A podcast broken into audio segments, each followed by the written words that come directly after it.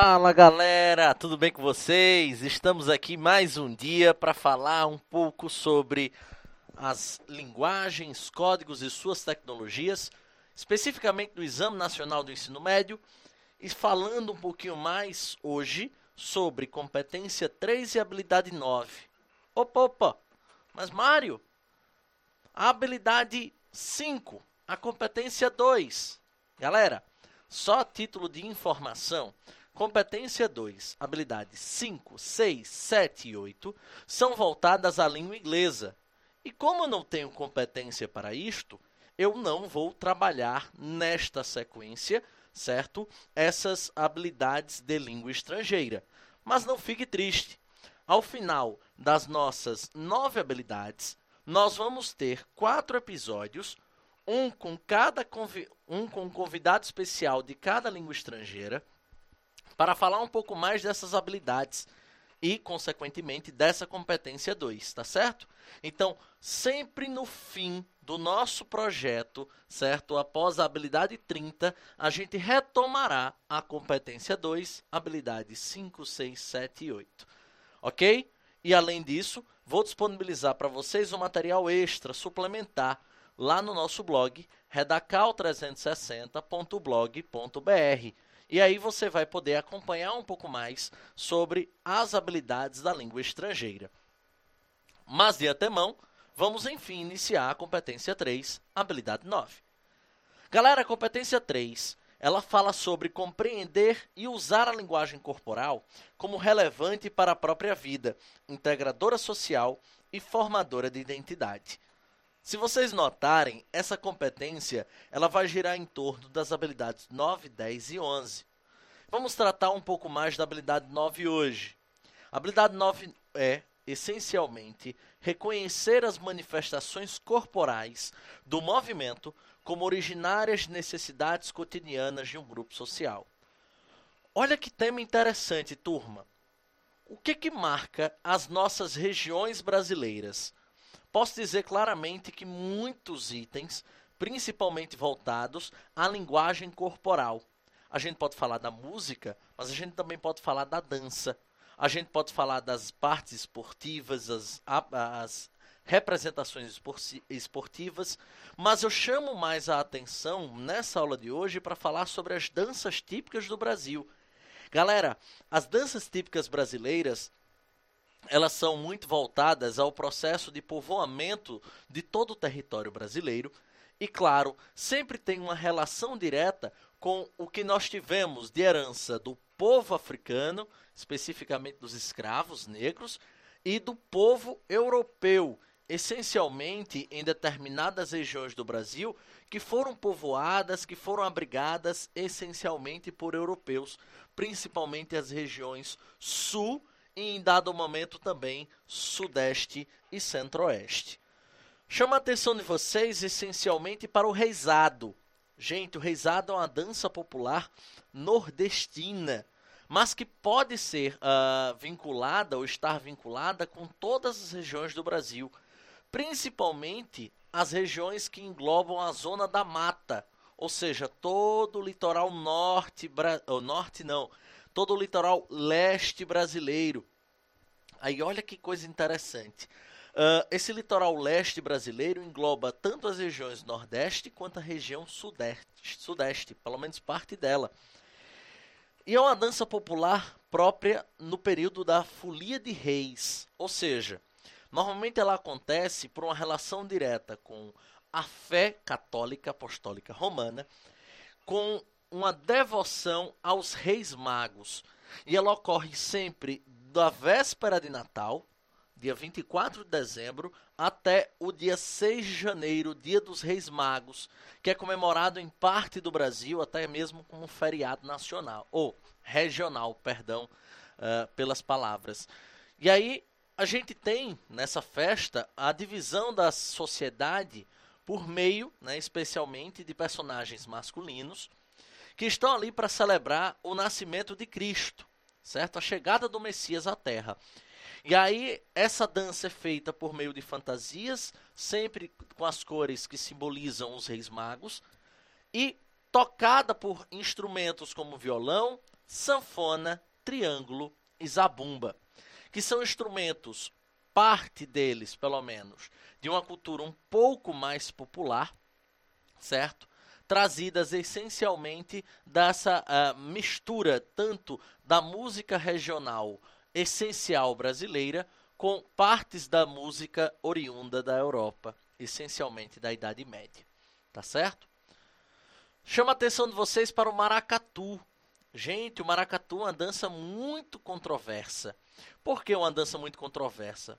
Primeiro porque foi trazida pelos portugueses no século XVIII, tá? Essencialmente com coreografias e com expressões teatrais, acompanhadas sempre por músicos e dançarinos. Os dançarinos vestiam roupas, vestem roupas que remetem necessariamente à realeza, nós temos lá um porta-estandarte, um rei, uma rainha, príncipes, duquesas, duques. E, posteriormente, esse maracatu passou a ser realizado durante o carnaval. É uma dança realizada sempre com participação de instrumentos como zabumba e ganzas, e popularmente feita nas regiões centro-oeste, sudeste e principalmente nordeste, tá? Nós temos o pau da bandeira, que é uma dança realizada principalmente na região Nordeste. Olha o quanto que a região Nordeste tem danças típicas, muito baseadas no folclore. E aqui nós temos uma relação direta com o folclore. O pau da bandeira, certo? Acontece principalmente no dia de Santo Antônio, em que um tronco, um gigantesco tronco, é escolhido e carregado pelos homens da cidade como manda a tradição, as mulheres que desejam se casar devem to tocar esse tronco sempre no dia de Santo Antônio, certo? É um evento para as regiões mais interioranas do Brasil. Nós temos o Maneiro Pau, que é uma dança típica do Ceará, certo? Conta com, com dançarinos que realizam passos em rodas e com pedaços de pau em suas mãos. Esses pedaços são batidos no chão, formando o ritmo da dança. Ela lembra muito uma dança típica da África chamada maculelê, certo? Durante toda a coreografia, alguns participantes duelam enquanto outros batem no chão. Lembra também um pouco a capoeira, só que dessa vez o ritmo da dança se dá não por berimbaus, e sim essencialmente por madeiras, toque da madeira com o chão, com o solo. Temos a caninha verde. A caninha verde é uma dança portuguesa que foi inserida no Brasil especificamente durante o período de apogeu do ciclo da cana-de-açúcar. Ela é bastante praticada por, na, em colônias de pescadores, até hoje, viu? Celebradas em festa de casamentos. Olha que coisa interessante. A caninha verde é própria de toda essa zona da mata brasileira que foi essencialmente substituída, né, essencialmente retirada da Mata Atlântica para servir de base para a plantação de cana-de-açúcar no período colonial. Temos ainda o Bumba Meu Boi, que é um dos símbolos folclóricos brasileiros mais antigos. Ele mescla dança, música e teatro. Além disso, é praticado nas mais variadas regiões do Brasil. E o mais interessante, os personagens cantam e dançam para contar a história de um boi que morreu e ressuscitou após ter sua língua cortada para satisfazer os desejos de uma mulher grávida. E aí é muito interessante porque o Bumba Meu Boi marca todo não só o folclore, como os hábitos e lendas essencialmente contadas às crianças brasileiras, tá? Quem, quando criança, nunca ouviu a história do Bumba, Meu Boi? Chama ainda a atenção de vocês para o frevo, que é uma dança típica do estado do Pernambuco, herança essencial do povo francês e holandês. Olha que interessante. E hoje é uma vertente de carnaval. A música não possui letra e apenas uma banda toca para embalar os foliões de festa.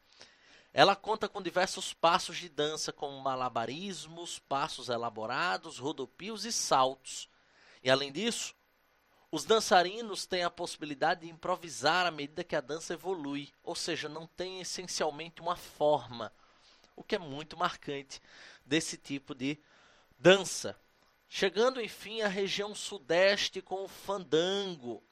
Gente, o fandango chegou à região, perdão, à região sul, falei sudeste, região sul, tá? Chegou à região sul por volta de 1750, período inicial de união, de formação uh, uh, daquela terra, daquelas terras, como pertencentes à colônia brasileira, né? colônia Brasilis. E ela foi trazida tanto por portugueses quanto por alemães, que começaram a habitar aquelas terras que estavam sendo anexadas à colônia portuguesa. Os dançarinos recebiam o nome de folgadores e folgadeiras.